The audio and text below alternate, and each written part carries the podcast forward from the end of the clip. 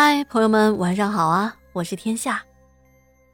天下我呀，作为一名学讲故事的新手，一名小白，说实话，我对自己的讲的这些故事呢，心里头多少都有点没底，因为啊，总怕说出来大家不喜欢听啊，然后可能会觉得女孩子来讲这种灵异事件不太合适。但后来呢？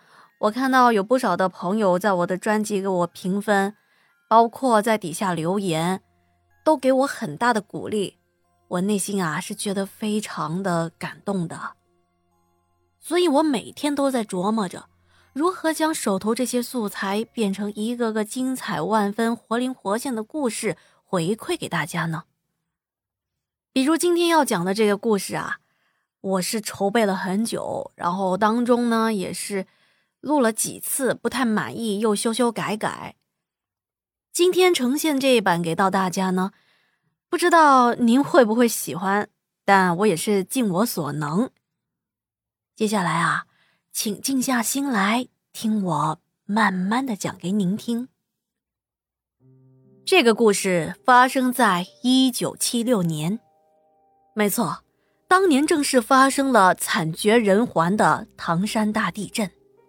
也正是因为唐山大地震，才引发出来了咱们标题所说的紫禁城的嘶吼。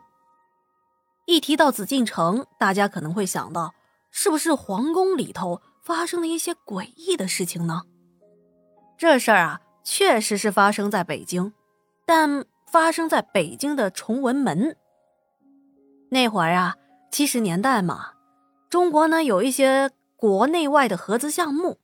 就请了一大批的外国专家、高级技工，在中国这边一起办厂搞建设。于是啊，在崇文门那一块区域就盖了一大片的洋楼。前面咱们说到了，由于发生了地震，就造成了很多灾民无家可归。这其中啊，就包括住在北京四合院的这一家主人翁。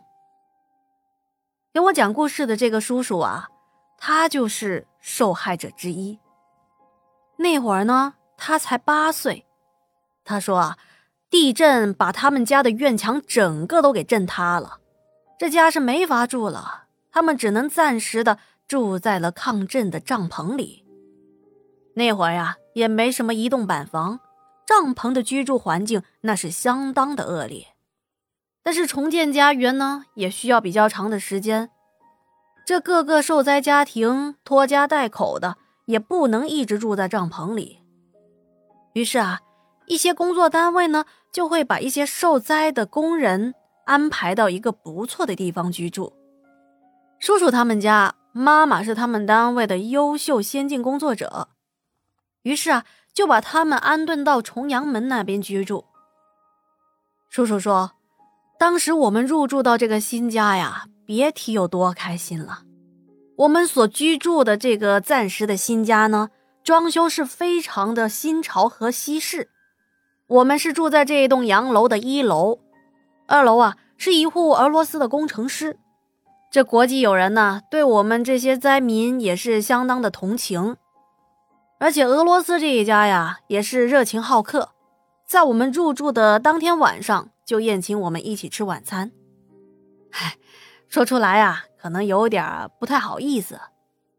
那是我第一次见到抹着黄油的面包，还有涂着奶油的蛋糕，而且他们家呀还有一架钢琴呢。这对于我来说啊，就是大开眼界了。毕竟啊，我们家的经济条件是不怎么好的，我爸身体有病，我还有个哥哥和姐姐。全家五口人啊，就靠着我妈一个人在工厂里工作养家。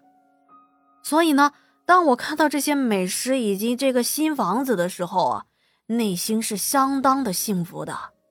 我们全家也是这种感受。可是没想到啊，在我们入住这个房子不到一个星期的时候，我们就遇到事儿了。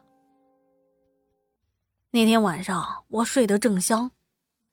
这迷迷糊糊的就听到家里人走动的嘈杂声，我一看，父亲、母亲还有哥哥姐姐全部都起来了，我也就没再睡，就下了床。这时候我看到爸爸妈妈、哥哥姐姐全在往院门口的某一个方向盯着，我当时我就觉得特别的奇怪，我就问：“哎呀，爸妈怎么了？”这时候我姐姐就赶紧过来把我的嘴巴给捂住了，他让我不要出声。然后我们一家就顺着这个窗户往外看。你们猜我看到什么了？我看到我们院子门口有一个黑乎乎的动物，它在蹭院子里的一块石头，看起来身上有一些绒毛，但是呢，摩擦的声音却像是在磨刀子的那种咔嚓咔嚓的声音一样。就感觉这动物身上的皮肤特别的坚硬，而且这动物的个头啊有水牛那么大，体型应该有个三百来斤。但是这外头比较黑，虽说有个路灯的灯光照进院子，但这只动物被房子的阴影笼罩住，我看不太清楚它具体的样子。而且当时它是背对着我们的。我心里就咯噔了一下，这会不会是老虎之类的猛兽啊？还是什么外来的生物？那它会不会跑过来吃我们呢？那会儿啊，也没去过动物园，面对突然出现的庞然大物，这心里是非常恐惧的。你想，就算是动物园的老虎，如果没有那些护栏保护着，而且距离您还不到十米，相信您当时也会非常的害怕。但是那会儿啊，我哥比较愣，十几岁的血气方刚的小伙子也不知道哪来的勇气。他说不能让这个东西啊一直在院子里待着，说不定他要是跑到家里来，那可怎么办呢？他想把他赶出去，然后他就从门后抄起了一把笤帚，就冲出去了。我爸想拦没拦住。虽说那会儿啊，我爸身体也不太好，但毕竟是当爸爸的，这心里也不放心。上阵不离父子兵，就赶紧追着我哥去了。他们两个就朝着一个 U 字形的形状，朝那个动物包抄过去。而我和我妈跟我姐，我们三个挤在窗户里看着他们的动向。其实，当我哥开门出去的时候，那怪物一下子就察觉到了。他本来他的脑袋呢是背对着我们的，现在就慢慢的转了过来。这一转身呐，我一看就倒吸了一口凉气。哎呦我的天哪，这是个什么东西啊？它长了一个像猫科动物的脑袋，但是头上还留两个尖尖的犄角。而且，更为奇怪的是，他的嘴巴居然是凸出来的，是一张像鸟一样的嘴巴。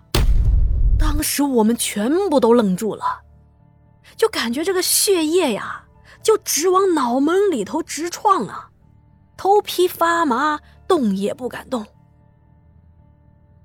而我哥跟我爸更是在院子里直接就呆住了。过了那么有两三分钟吧，我哥终于反应过来了，赶紧扯着我爸就往后退。但是就在他们慢慢往后退的时候，也不知道谁的脚就踢到了一个什么铁皮罐子，哐当一下，这下好了，瞬间把这个动物给惊着了。本来那动物是趴着的，现在看到它，慢慢的站了起来。站起来之后啊，这个头就跟高头大马一样，而且我们还发现，原来它还长了一对翅膀。这两个大翅膀啊，一张开有三米那么长。别说离这个动物这么近的我爸跟我哥，就屋里的我们三个人啊，当时是连大气都不敢出了。那动物看到我哥手里还拿着个笤帚。就好像是被冒犯到了，只见他身上那些毛，不知道是毛还是刺儿，一根一根的立起来，而且看起来非常的尖锐和锋利。我们心想：糟了，我爸跟我哥这会儿要是被这个动物撞一下，那浑身上下指定全都是血窟窿了。就在这一瞬间，他猛地低下了身子，我们以为他要跑过来撞我哥跟我爸了，谁知道他那张大鸟嘴一张，发出了一声振聋发聩的嘶吼。这声音太恐怖了。类似老虎的低吼，但是又混合了鸟类凄厉的鸣叫。这样描述很抽象，但是你可以想象，这会儿有个人拿了个铁桶罩在你的头上，抡起胳膊对着铁桶一顿乱敲，你的脑袋就会嗡嗡直响，头疼欲裂，就类似这种感觉。就在这千钧一发之际，我哥把笤帚一扔，拉着我爸就赶紧往家跑。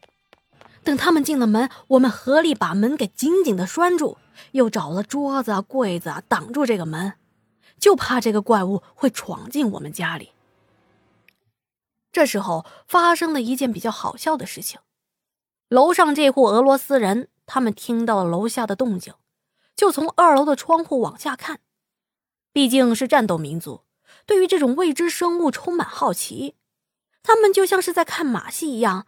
不仅给这个怪物扔面包，还对着这个怪物吹口哨。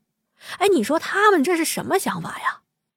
不帮忙不要紧，还逗他们，你说这不是成心捣乱吗？把我们一家呀，这可是着急的呀，火急火燎的。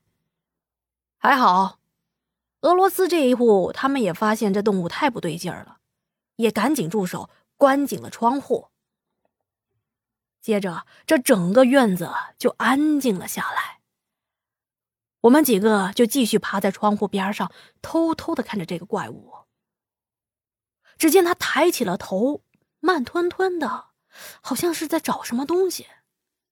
后来，我们就看到这个怪物把目光落在了不远处的一棵大树上，它开始扑棱翅膀了。我的天哪，这大翅膀这一扇呐！飞沙走石，瞬间是黄土盖天。但是又瞧见他扑棱了几下，也没飞起来。这时，我看到他的一条右腿拖在地上，好像是受伤了，使不上劲儿。我心里很焦急啊！你赶紧飞吧，远离我们吧！毕竟有这么一个怪物在院子里，谁不害怕呀？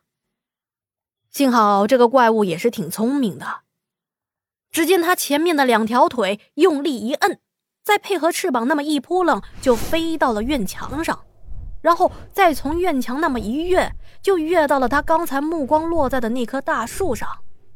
接着，他就在树上使劲的扇翅膀，这一扇不要紧，就感觉来了一股龙卷风，好像他就借助着这龙卷风的力量乘风而起。一会儿的功夫啊，就飞离了我们的视线。但是他刚才的这一通闹腾，再加上这一大声的嘶吼啊，周围的这一片区域的这些住户啊，都跑出来看了。相信有不少的人都看到有一只很奇怪的大东西飞到天上去了。这会儿啊，可能大家就问了：说出这么大的一件事情，怎么好像也没什么记录？你想。那会儿可是七十年代，大家都没有手机，就算是有相机的，那也是没几个人。再说了，也来不及去拿相机来拍照。于是这件事情啊，就变成了大家在口头上的那么一个传说。这个怪物究竟是个什么东西呢？天下我呀是不知道的。如果您知道这到底是个什么怪物，还请您留言或者私信告诉天下，帮我们揭开谜底。今天的这个故事啊，就讲到这里了。也不知道您听完之后是觉得好奇啦、恐惧啦，甚至是觉得好笑。嗯，总之天下再接再厉。在这呀，也麻烦您呢，如果喜欢天下的话，给天下多多的点赞和评论、转发。最最最重要的是，不要忘记点击订阅哦。好啦，那我们下期不见不散。